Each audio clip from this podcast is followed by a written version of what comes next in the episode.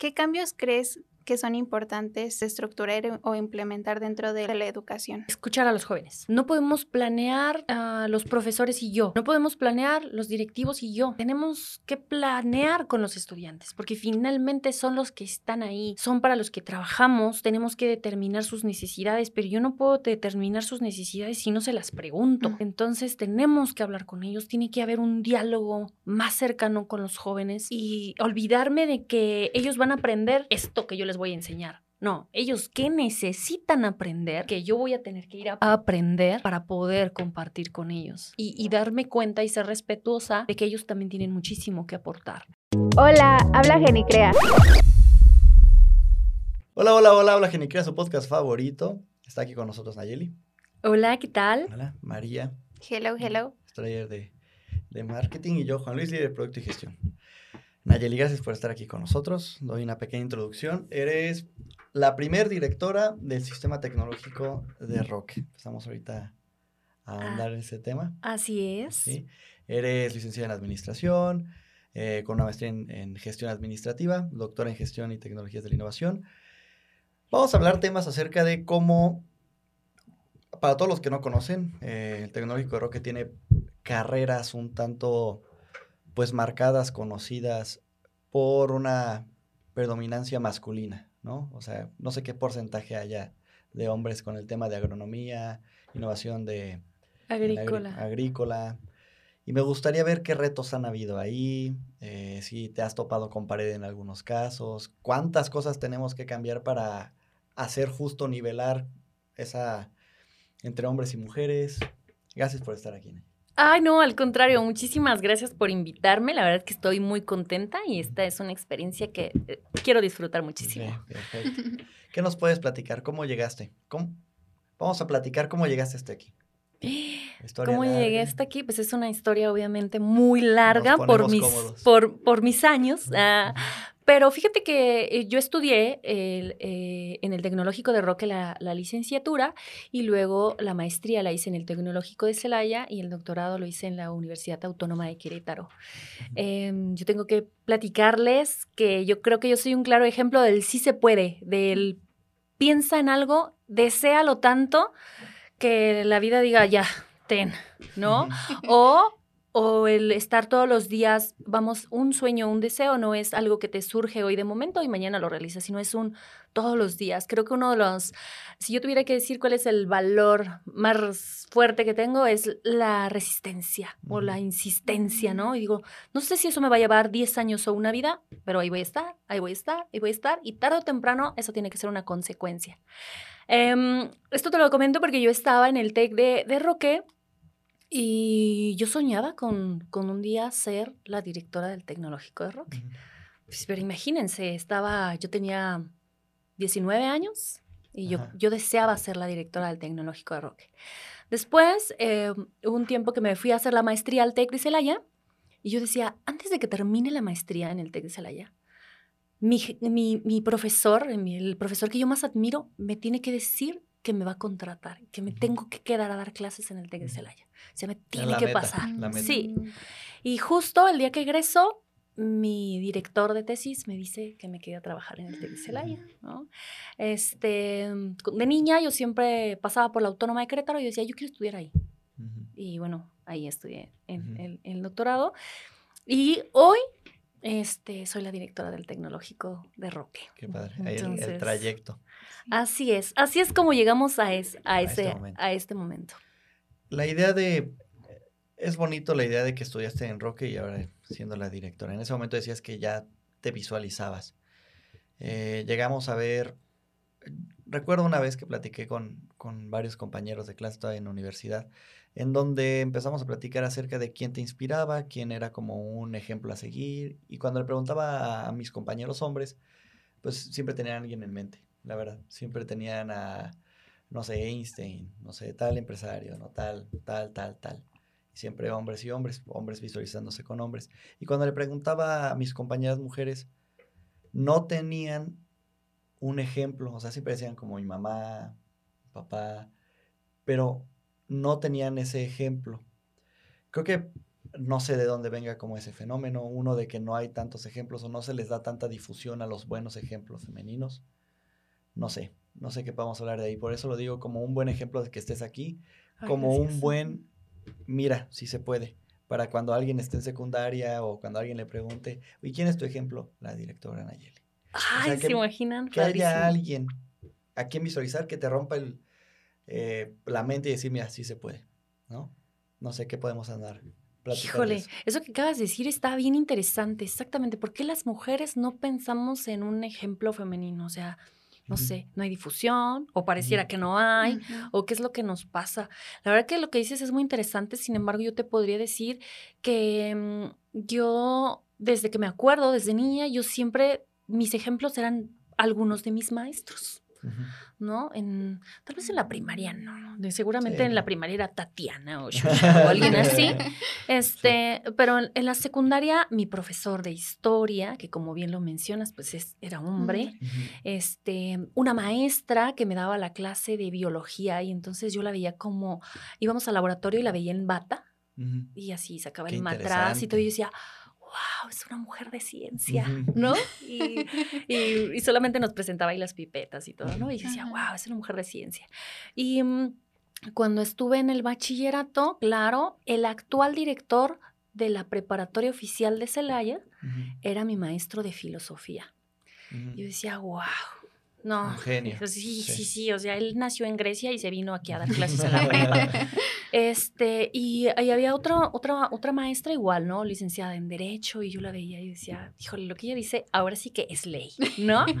Entonces, eso me parecía interesante. Cuando llegó al TEC de, de Roque, ay, sí. Eh, mi, mi, maestra es una actual maestra del TEC de Roque. ¿no? Entonces, ahora pues es maestra del TEC, yo soy la directora, pero en ese tiempo pues ella era mi maestra y yo la veía y decía, wow, sea, entraba al salón de clase imponente, todos llegábamos y nos sentábamos y ella, a ver, la clase de hoy se va a tratar de esto y decía, yo quisiera un día ser como la maestra Concepción. Entonces me decían, oye, pero es súper ruda así, así. que todos me teman. Que, todos me teman. Yo, yo quería ser mucho como ella cuando Ah, tenía otro, otro profesor que, que, ya murió y que tengo que decir que él es como el responsable de que yo haya regresado al TEC de Roque. Él era mi profesor, era mi tutor y yo era una chica con muchos problemas. Entonces, eh, no, Nayeli, no hagas eso. Nayeli, por favor, estudia. Era el contador, este, Carlos Miguel, de ahí del, del TEC de Roque, y era, a ver, Nayeli, sí tienes talento, pero concéntrate. no, entonces todo, todo me parecía un, un, tema, pero eran ellos dos. Cuando voy al TEC de Celaya, Definitivamente el maestro Julián Ferrer, que en ese tiempo pues, era mi profesor, y luego el subdirector de muchos años del tecnológico. Yo decía, es, es, un hombre tan inteligente. Hoy día sigo creyendo que es una persona que es, nació adelantada a su época, una persona muy visionaria, con un gran espíritu de servicio. Yo decía, híjole, ojalá un día me alcance como, como para llegar a eso, ¿no? Entonces, creo que lo mío ha sido 50-50, hombres, mujeres, pero sí, fíjate, al final, si hacemos esta cuenta, creo que terminan siendo más hombres. Y si me preguntas a mí, eh, yo siempre pienso en hombres como... O sea, obviamente hay mujeres, personajes, mujeres que digo, wow, y les aplaudes. Pero, no es lo que tú dices, ah, yo quisiera ser como ella. No, no me pasa, no sé, a ver aquí. ¿Quién será tu ídolo? ¿Quién sabe? Mm. ¿No lo habrías pensado? Nunca lo he pensado. O sea, igual creo que tengo como muchos... Podrían ser. Que podrían ser, pero no me viene como alguno a la mente. ¿No? ¿Tú, Ruf? María Félix. Ah, no, te rompiste el patrón. Ah, rompió el patrón. La diva. ¿Y tú, María? Sí. Siempre me ha costado, pero creo que las me gusta mucho el, arte, entonces las personas eh, que sigo en parte de, este ámbito, casi todas son mujeres. Ah, muy bien, muy bien, ya. Tenemos la excepción que rompe la regla. Excelente. Sí, Me gustó también ahorita que mencionaste una idea de, de reconocer, de darte cuenta de un logro que has hecho, por ejemplo. Y dijiste que habías publicado o escrito algo, algún día quiero llegar a hacer esto, pasaron los años, te recordó esa publicación y dijiste, wow, qué padre. sí.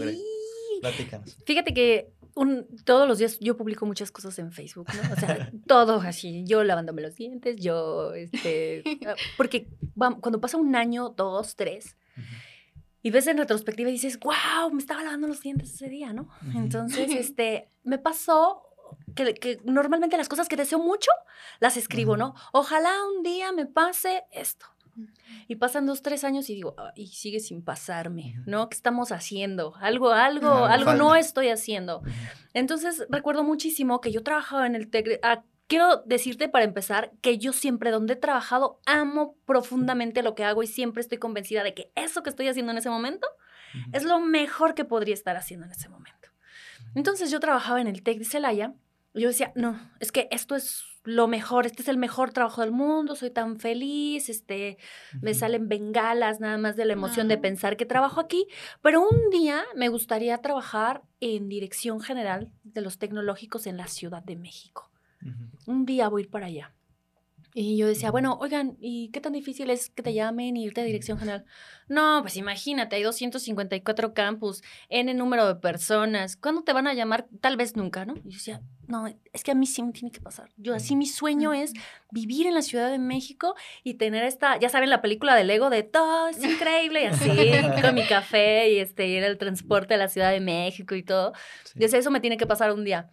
Y justo pasaron tres años y el Facebook me recuerda esta publicación y yo estaba trabajando en el TECNM, en la Ciudad de México, y iba subiendo mis escaleras de, oh, es increíble, y yo así, no, no puede ser. La idea de, de, no parar, ¿no? No parar, no parar, bien enfocado y con disciplina. Sí, sí, sí, yo creo que eso es, o sea, mmm, para que algo increíble te pase, deséalo suéñalo, visualízalo y me veo ahí. Claro que me veo bien ahí. Ahora, ¿qué tengo que hacer para un día alcanzar eso? ¿No? Porque no me va a llegar de un día para otro, ¿no? Entonces, todos los días tengo que hacer algo. Y creo que te había comentado, creo que uno, uno de, de, de, los valores que tengo o, o, algo que yo podría resaltar de mí es que soy muy persistente. Persistente, no me canso. Y digo, si esto me va a costar 10 años, va 10 años con toda la felicidad todos los días. pero, y cuando, y, pero lo tengo que lograr, lo tengo que alcanzar. Y si no lo alcanzo, entonces no lo deseaba tanto. ¿Por qué hacia, te inclinaste hacia este ámbito de la docencia? Casi todos tus ejemplos fueron maestros. ¿Por qué? Fíjense que yo jamás me habría imaginado que pudiera ser docente, ¿no? Entonces, este, yo iba al TEC de Celaya, al, bueno, al TEC de Roque, y entonces yo decía, ay, ¿en qué voy a trabajar? Yo decía, quiero trabajar en una empresa grandototota, que creo que tiene mucho que ver con lo que ahora les, bueno, con lo que después yo le platicaba a mis alumnos, ¿no? Todos dicen, voy a trabajar en una empresa muy grande, voy a ganar mucho dinero, me voy a comprar un coche, voy a viajar, me voy a casar y voy a tener tres hijos, un perro y ya puedo morir tranquila. Y decía, ¿por qué todo el mundo piensa lo mismo? O sea, la mercadotecnia que nos está haciendo, ¿no? Y este, y yo decía lo mismo voy a trabajar en una empresa grande, concéntrate. Yo quería trabajar en Coca-Cola. Y bueno, entré a trabajar a Coca-Cola FEMSA y entonces mm, me empiezo a dar cuenta que todo lo que hacía todos los días hoy era aburrido. O sea, no me gustaba. Realmente yo no lo disfrutaba. La empresa era una chulada. Pero lo que yo hacía todos los días no me gustaba. Entonces un día fui y le pregunté a la de recursos humanos, oye, ¿qué se necesita para jubilarse? Oye, tienes un mes en la empresa, ¿no? Pues no, ¿cómo yo? O sea, no, no es pronto. No, yo, bueno, mi prestaciones para pedir un año sabático o algo así. No, pues no. Yo decía, ¿sabes qué? El tema es que esto no me gusta. Entonces dije, adiós, Coca. Y voy a, me fui a otra empresa y a otra empresa. El tema es que cada vez que iba a la empresa me ponían a contratar, me, pues me contrataban en lo que tenía experiencia, que era el empleo anterior. Mm, Entonces hacía lo mismo. Yo ¿qué voy a hacer? Entonces dije, ah, bueno, perfecto, voy a meterme una maestría, voy a cambiar de giro totalmente, voy a salir como un egresado nuevo, cero experiencia y voy a, entonces sí voy a conquistar el mundo, ¿no? Entonces estando ahí en la maestría, mi maestro Julián Ferrer me dijo, ponte a dar clases porque tienes una beca. Y yo, Explotación del hombre por el hombre. ¿Cómo crees? Y ya estudio bastante y todavía tengo que dar clases, qué horror. Y mm, bueno, eso sí, yo era muy disciplinada con él porque si no me regañaba. Y me fui a dar clases un día, ya saben, así súper molesta, preparé la clase y llego y, este, y empiezo a platicar con los muchachos que en ese tiempo no eran, o sea, la diferencia de edad no era tanta. O sea, yo apenas era unos años más grande que ellos porque ellos eran del octavo semestre platicamos, fue la clase, salí de la clase y dije, a esto me quiero dedicar toda mi vida. Esto, esto es lo que quiero hacer todo mi, toda, mi, toda mi vida. Salí con mi profe, le dije, quiero dar clases, ¿qué se necesita hacer? No, pues, bueno, te vamos a dejar ese semestre, pero son muchísimas cosas. Tienes que estudiar un doctorado, tienes que hacer esto, porque los muchachos aprenden más rápido que tú. Y entonces va a ser un reto estar actualizada para estar con los jóvenes y para los temas de los jóvenes. Ahorita tú eres joven, pero no siempre lo vas a hacer. Y ellos siempre van a ser jóvenes porque las generaciones van pasando, pero finalmente tengo el mismo grupo de edad. Entonces, sí. Y yo me dijo, y ahora porque se no te vamos a pagar. No importa. O sea, no importa, no importa, no importa. Y trabajé algún tiempo sin que me pagaran, pero no saben qué felicidad. Iba todos los días, platicaba con ellos, la que más aprendía era yo este, mm, me contagian de un montón de cosas. Entonces dije, no, esto es, esto es un sueño y además dicen que pagan algún día, ¿no? Entonces, venga, ajá, sí, me quiero dedicar a esto, pero fue así, o sea, como una, una coincidencia este, que, que, que, me pasó como llegué a dar clases. Pero ahorita te lo juro que es como, es un sueño, ese trabajo es un sueño porque te pagan por estar actualizada de todos los temas. Los chicos saben todos los chismes y todo lo que hay de moda y ellos te actualizan. Este, hay frases que por Dios que en mi vida sabría qué significan y voy a un salón de clases y ya, ya saben, ando totalmente in con, con las palabras. este, mm, y, y, y te contagian de un montón de cosas. Entonces al final siempre la que gana soy yo. ¿Qué opinas de esta como idea que se tiene de que los jóvenes ya no tienen tanta... Eh, cultura, tanta, e incluso pueden decir que inteligencia porque ya tienen que calculadora, que laptop, que eh, dispositivos electrónicos a su favor y que estamos perdiendo eh, pues esa capacidad de pensar. Por supuesto que no, al contrario, cada generación evoluciona muchísimo más rápido. Digo, no encuentro la idea de que ahorita los jóvenes estuvieran ahí picando piedra, ¿no? O sea, uh, deja escribo aquí una pictografía, ¿no? No, o sea, hoy día los muchachos están pensando en tecnología, están pensando en comunicación, están pensando en derechos, están pensando en igualdad, están pensando en un montón de cosas. Al contrario, yo creo que el acceso que tienen a los medios los jóvenes los hace que su imaginación vuele más rápido, son ciudadanos del mundo. Ustedes o que nos escucha en este momento dice, yo me visualizo en Canadá, en España, en tal lado, y a lo mejor en mi generación era como, ay, ojalá un día yo conozca la Ciudad de México, ¿no? Y ahorita ustedes están pensando en ir a cualquier parte del mundo porque lo ven fácil, porque lo ven viable, porque no es una complicación y a lo mejor en mi tiempo sí. Y si nos vamos atrás, bueno, ya salir de Celaya era un tema, ¿no? O sea, soy una ciudadana del mundo, conozco Cortázar. Entonces, mm, salir, tomar un autobús era como una cosa de miedo y ustedes no le tienen miedo a nada, no le tienen respeto a nada. Y cuando, cuando hablo de respeto, mm, me refiero como veces a miedo. A miedo, ¿no? no, yo, yo respeto el mar, le tengo miedo al mar, ¿no? O sea, le tengo respeto a hacer algo que no sé. No, ustedes eh, prueban, nacen, leen en 10 segundos cientos de cosas. No, la verdad que, que yo admiro muchísimo a los jóvenes. padre. No, ojalá, no nos falta no nos queda tanta juventud, ¿eh? O sea, ah, 10, 15 años, pero es duro, eso es duro, pero... Gracias, me acabas de decir abuela. es que particularmente ahorita que, que mi novia es más joven, me pasa. O sea, que así me empiezo a sentir, mira, ya empieza a ver como golpes generacionales que digo, ah, caray, ya no soy yo la generación cool. Sí, ah, sí, bueno, sí. Es ese golpe de... Pero Ahorita platicas que un profesor te, pues te recomiendo que ponte a clases. Y que cuando estabas pidiendo el trabajo te daban el trabajo anterior que no te gustaba. ¿Qué hubiera pasado si en ese siguiente trabajo, después de, de Coca, te hubieran dado un mejor trabajo y ahí te hubieras quedado? O que el profesor no te hubiera dicho, bueno, a hacer clases. Pues esas pequeñas decisiones de vida que parecen insignificantes ahorita te, te encaminaron a lo que es ahora. ¿no? ¿Tú crees que en algún punto, tarde o temprano, hubiera pasado algo para llegar ahí, volverte todavía como en este giro de la docencia? Híjole, yo, yo creo que sí, yo espero que sí, no sé, a lo mejor, no sé, hubiese estado ahí en, en otra empresa, en otra empresa y algún día alguien me hubiera dicho, da un curso de capacitación, había dado un curso de capacitación y ya, ah, y, no sé, mm. de, alguna u otra manera yo creo que terminaría en un aula, en un aula, la verdad es que esto me apasiona demasiado, aunque pienso que de no haber sido docente o no dedicarme a esto, ¿qué más hubiera hecho? No sé, tal vez ser actriz de Hollywood. Mm, ah, no, no, no sé. La verdad que no sé, no tengo ni la menor idea. Algo que me gustaba mucho en su tiempo cuando yo era em, pues, de secundaria, prepa, eran los medios de comunicación. Claro, porque mm. ahora esto me sorprende. En ese tiempo mi sueño era trabajar en un periódico. Era, trabajar en un periódico y de hecho fui, trabajé en un periódico de aquí de, la ciudad y me tocó reportear este mm, turismo, este, ir a partidos de fútbol, la nota roja, y así ah, sangre. Este, em, ¿qué más? Política en algún tiempo. Eh, y me gustaba mucho, me gustaba mucho, pero creo que eh, me gustó más la fiesta y otras cosas y desvié el camino, pero bueno, en algún momento me reencontré. Y también creo que muchas veces las cosas pasan por algo. No sé, como que no sé, es algo como con lo que ya nacemos, yo pienso, y bueno, obviamente a, esa, a eso con lo que ya naces hay que ayudarle, hay que ayudarle, porque a lo mejor podemos decir, es que esa persona cantaba padrísimo, ¿no? Pero nunca fue cantante. Bueno, pues es que si ya lo tienes ahí, pues nada más hay que ayudarle, hay que ayudarle a ese talento que tienes. No está regalado solamente por ser, tener la habilidad, ¿eh? Ándale.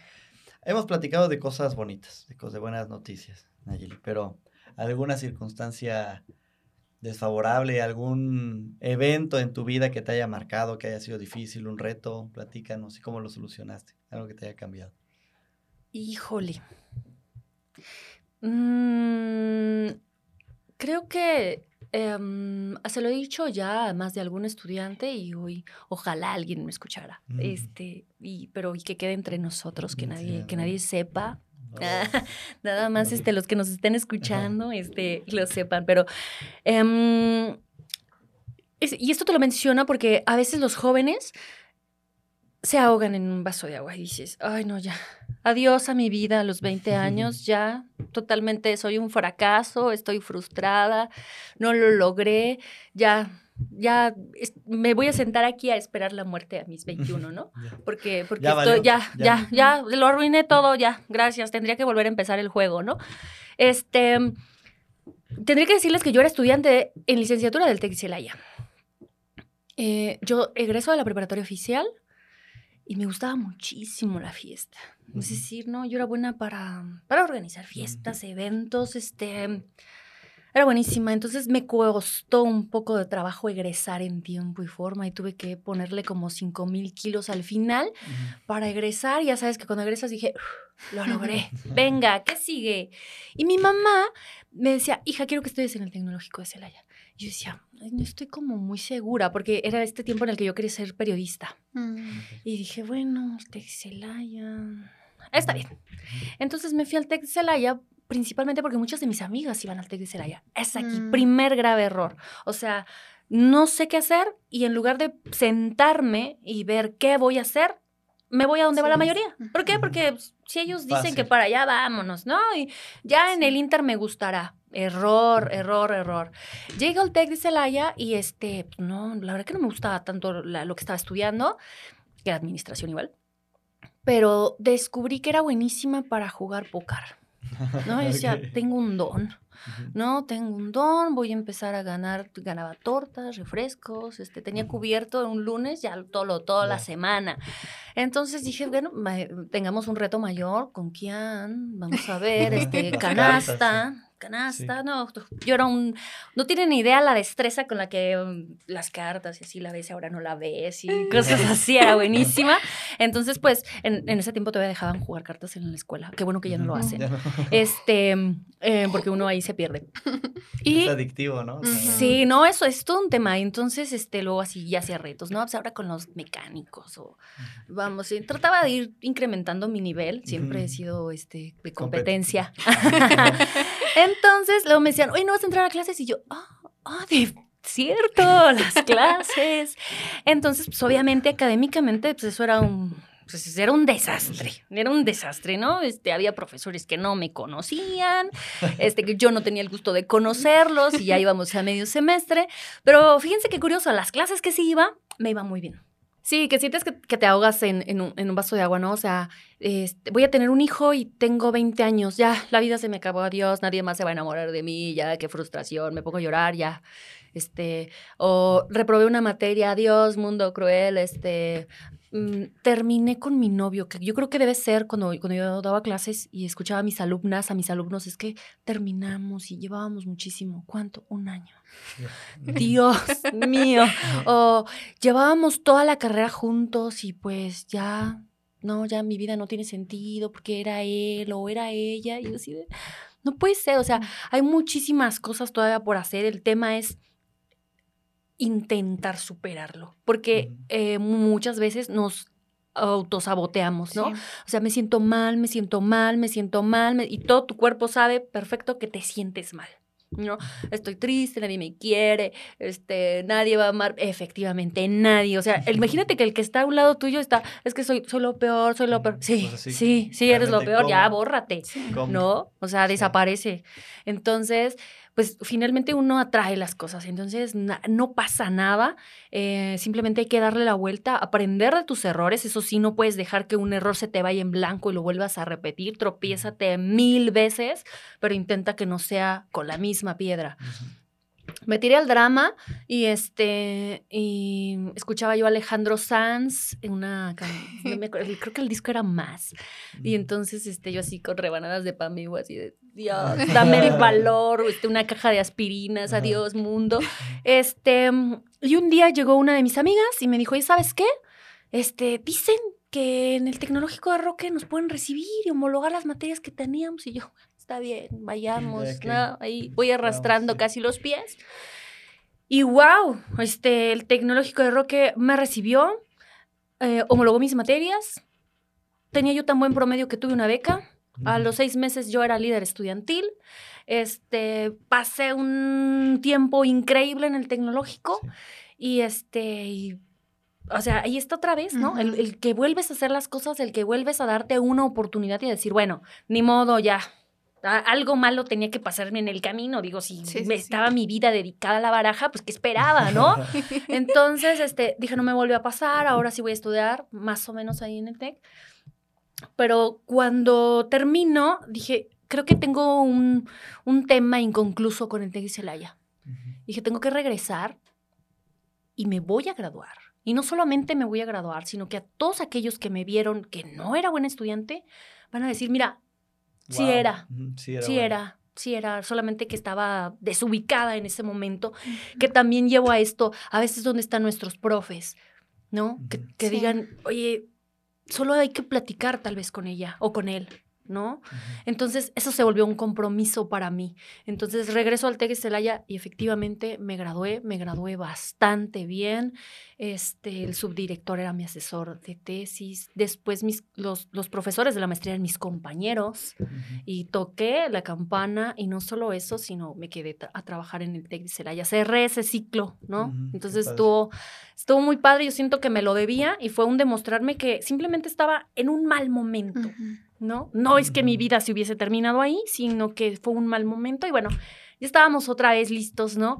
Y mira, ahora este, trabajo para el Tecnológico Nacional de México y una de mis principales preocupaciones siempre es esa, detectar a un chico que simplemente está confundido, ¿no? Me llegó a tocar muchísimas veces decirle a mis alumnos, no estudies aquí, date de baja. La neta, Sí, date de baja. Tu sueño es ser arquitecto busca la beca, busca la universidad, vete. Ah, Un chico que quería ser militar, vete. No, pero es que pues, ya industrial. No, no, no, no, no, no. O sea, no. Haz lo que tienes que hacer. Este, quien te diga que no te está mintiendo. Tú puedes ser capaz de hacer lo que tú quieras si de verdad lo quieres hacer. Y hoy tengo fotos de Luis vestido impecable, guapísimo de militar. Qué padre. Entonces, esa pequeña vida, ¿no? De no conformarte, sino realmente buscar. Aunque sea difícil, aunque tengas que romper patrones, aunque te cueste, lo vale. Claro, o hay otros jóvenes este, muy listos, muy enfocados, hace rato platicábamos, que, es que parece que traen un patrón, lo que te decía, ¿no? Yo voy a sacar 10 aquí, luego voy a sacar 10 acá, luego voy a sacar 10 acá. Y me decían, mire maestra, este, mi plan de vida es este. Mm, no creo que vaya por ahí. No, sí, sí, sí, o sea, yo tengo ese plan.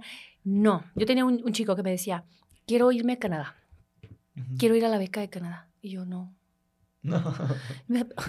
¿Cómo? Y yo no. Es que tú deberías de irte a Singapur. Porque tu perfil está para allá. Tú ve a Singapur. No, pero es que Canadá es mi sueño. Si te vas a Singapur, Canadá se te va a hacer la vuelta de la esquina. Y ya como que más a fuerza de que de ganas, me hizo caso y después estaba feliz y fascinado. Un día, mucho tiempo después, me dice, es que quiero hacer mis residencias profesionales en tal lugar. No, vete a Estados Unidos. Mm, no, maestra, o sea, estoy platicando, o sea, no lo estamos dejando opciones. Eh, no. Y hoy día platicamos muchísimo y él trabaja en Estados Unidos y le va súper bien y me dice que una vez me platicó, ¿no? Que todo empezó con aquel viaje a Singapur y el otro día me regaló una cosa padrísima, me regaló una pluma una pluma, una pluma ver, pero para escribir. Y me dijo, ojalá este, a partir de este regalo mío, usted también escriba su historia como la que yo escribí con usted. Ah, qué padre, metafórica aparte, sí, buen regalo. Un buen regalo. Sí, sí, sí. Entonces, como que eso me quedó de experiencia, que digo, híjole, cuando veo un chico con, con cierto tema, ellos solamente necesitan ser escuchados. Sí, ese empujoncito.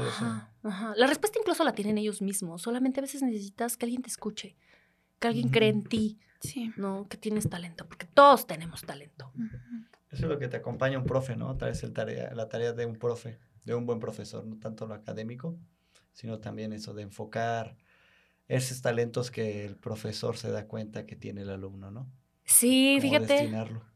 Y yo creo que yo tengo un, talento en, en, ese sentido, o sea, un talento que yo, yo, yo, Nayeli, tengo es poder identificar rápido para qué va, ¿no? Y él dice, no, pues que yo quiero dedicar, mm, creo que no. yo creo que vas para acá, ajá, ajá.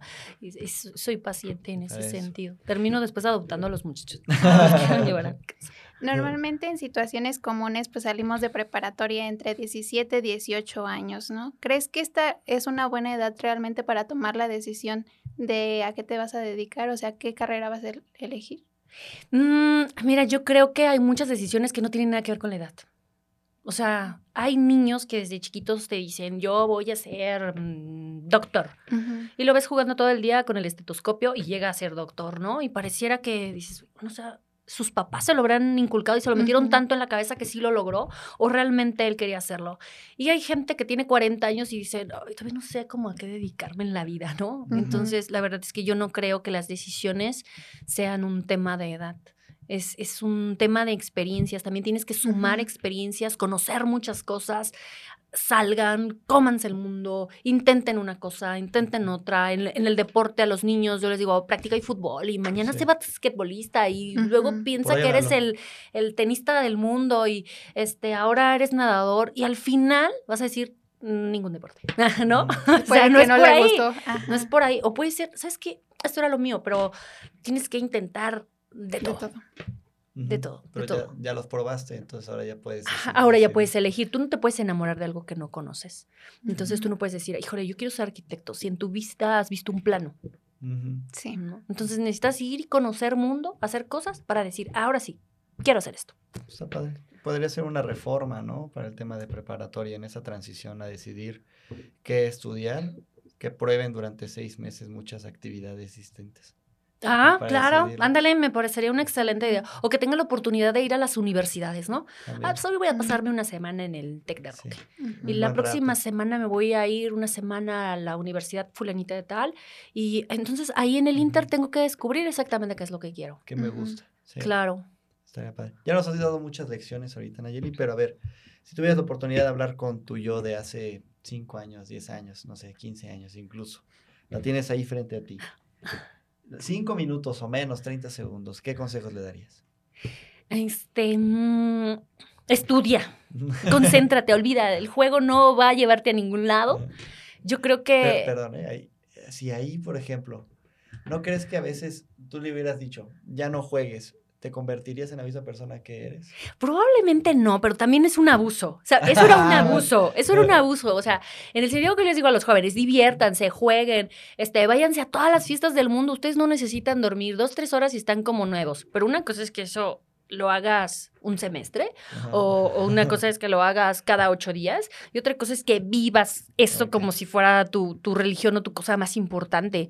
Entonces yo creo que, que en ese tiempo diría, estudia, o sea, concéntrate. Si hoy día llegué a un grado de doctor o soy la directora del TEC de Rocky, ¿qué habría pasado si me hubiera enfocado desde antes? Tal vez lo habría hecho antes. O, o, el o la vida me hubiera dado más meses o años de otras cosas. Pero perdí mucho tiempo ahí. Entonces, digo, estuvo bien, qué bueno, ya demostré que era una campeona del póker, que sigue, ¿no? O ahora dama chinas, o hubiera sido otra cosa, no, no, no, no, quedarme tanto, tanto tiempo ahí. Y la otra es, este, mm, hazlo. O sea, que se me, hazlo. O sea, creo que si yo pudiera regresar el tiempo atrás y todas las cosas que se me ocurrían y, y que yo fuera mi propia vocecita, hazlo, Sí, sí, sí, hazlo, hazlo, hazlo, aviéntate, hazlo. No puedes perder nada, hazlo. Este, sí, yo creo que eso, eso me diría, hazlo, hazlo, que no te dé miedo nada, que no te detenga nada. El cielo es el límite, no hay fronteras para los jóvenes, no hay fronteras para los sueños, para los deseos, no hay, no las hay, no existen. Y otra cosa muy importante es que los sueños no tienen género. Entonces, lo mismo da si era una actividad de hombre o de mujer, hazlo, hazlo. Creo que eso, eso, eso habría, me, diría a mí, Nayeli, del pasado. Y te lo has dicho, ¿no? Recuerdo que sí te lo has dicho en... Porque ahorita estábamos platicando acerca de que hablaste algo de una feria y que había muchas cosas que no te gustaban y que yo lo haría diferente y ahora te postulaste para...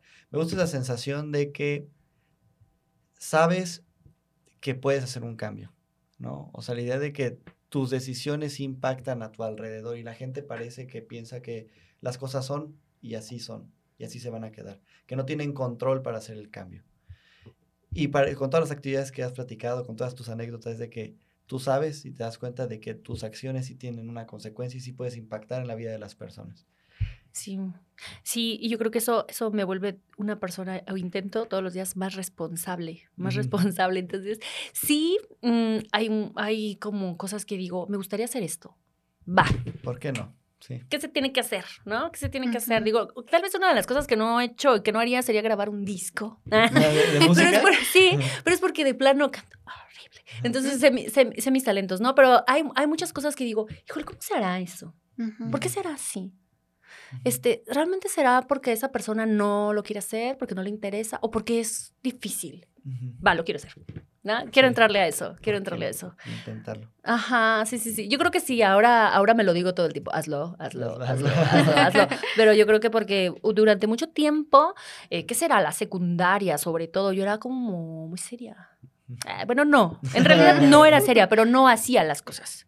O sea, era una niña como muy risueñita, pero realmente muchas cosas me daban miedo. Entonces me, me, limitaba bastante ya en la preparatoria yo creo que fueron el grupo de mis amigas las que me decían, hazlo, hazlo, hazlo, hazlo. Y entonces, pues ya de ahí, mm, después ya me desaté, ¿no? no, pero qué bueno, porque si no, no, serías lo que eres ahora. Exactamente. es parte de. Bueno, pues vámonos eh, a una parte final de, este episodio. ¿Qué vamos a hacer? Preguntas. preguntas. que puedes contestar rápida o no rápidamente, como tú quieras. Las preguntas sí son rápidas. Ok. Pero pues tú puedes elegir la velocidad de la respuesta. Eh, vamos con la pregunta número uno. ¿En qué medirías tú, Nayeli, la productividad? ¿En qué mediría yo una... Santo cielo, qué buena pregunta. Híjole. En el, en, ¿En cuánto alcanzas a hacer en tiempo? Mm, em, vamos, no es que creo que sean carreras o carreritas, pero sí creo que una de las cosas más valiosas que tienen las personas es el tiempo. Entonces, ¿cuánto alcanzas a hacer en una hora, en un día, en un mes, en un año? La segunda pregunta, ¿crees en la suerte? Sí, sí, sí, sí, pero la suerte hay que ayudarle. Ok. ¿Y qué te llevarías a una isla desierta? Ay, ¿qué me llevaría? Una cámara de fotos. Ok. Muy buena. Por último, ¿qué cambios crees que son importantes eh, pues estructurar o implementar dentro de la, de la educación? Escuchar a los jóvenes. O sea, no podemos planear a los profesores y yo. No podemos planear los directivos y yo tenemos que planear con los estudiantes, porque finalmente son los que están ahí, son para los que trabajamos, tenemos que determinar sus necesidades, pero yo no puedo determinar sus necesidades si no se las pregunto. Entonces tenemos que hablar con ellos, tiene que haber un diálogo más cercano con los jóvenes y, y olvidarme de que ellos van a aprender esto que yo les voy a enseñar. No, ellos qué necesitan aprender que yo voy a tener que ir a, a aprender para poder compartir con ellos, ¿no? Y, darme cuenta y ser respetuosa de que ellos también tienen muchísimo que aportar y ellos le aportan a la educación. Entonces, un diálogo con los jóvenes. Excelente. Esas serían las, preguntas. Tenemos una temática secreta. Necesito que le dejes una pregunta al siguiente invitado. Ok. Totalmente. Tiene que causar una crisis existencial, es la meta. ¿Ok? aquí. No sabes quién es el siguiente invitado, simplemente causa una crisis existencial. Ok. ¿Ya la tienes? Mm, sí, ya la tengo que escribir ahora. Sí, sí, pero no la digas. pero no, no, la voy. Mientras, María, ¿dónde nos pueden ver, escuchar? Nos pueden ver en YouTube, estamos también en Spotify, Apple Podcast, Google Podcast, nos pueden encontrar también en TikTok. En TikTok tenemos una nueva dinámica que estamos subiendo contenido muy cool sobre eh, inteligencia artificial. Vayan y, véanlo, que también tendremos aquí eh, spoilers, una, una gran invitada a ese a ese nuevo formato. Y también nos pueden consumir en Instagram, en Facebook y prácticamente todas las redes sociales Búsquenos en Google como Genicrea. Listo. La vamos a leer nosotros, no en voz alta, pero para ver. Vamos a. Mm. Ok. Alguien va a decir, no en Latinoamérica. Todo menos eso. Asia. Nayeli, muchas gracias por acompañarnos, por, por luchar, por, por todo lo que estás haciendo, por, por qué hacer un cambio, porque no es, no, es no es fácil. O sea, realmente lo haces ver como si fuera algo fácil, la disciplina, las ganas. Porque parece que estás siempre motivada. Entiendo que de repente ah, hay días difíciles y aún así te levantas y le das y le das y le. Gracias por eso. Ay, no, al contrario, muchísimas gracias. La verdad es que siempre es padrísimo encontrar un canal para comunicarme con, con, más jóvenes, porque obviamente estar con jóvenes pues me hace sentir más joven. Este, sí, creo que sí, todos los días estoy motivada. Por supuesto que hay días malos, pero siempre son los más los buenos. Y cuando hay días malos, en el Inter se compone. Se arregla. En el Inter se compone. pero se arregla. Sí, y fíjate que hacer un cambio de todos los días, o sea, no, no solamente yo, tú, tú, María, cualquiera puede hacer un cambio. Y podríamos decir, no es fácil. En realidad no es difícil. Es una cuestión de actitud y de, querer dejar algo. yo creo que el sentido más importante de una persona es servir.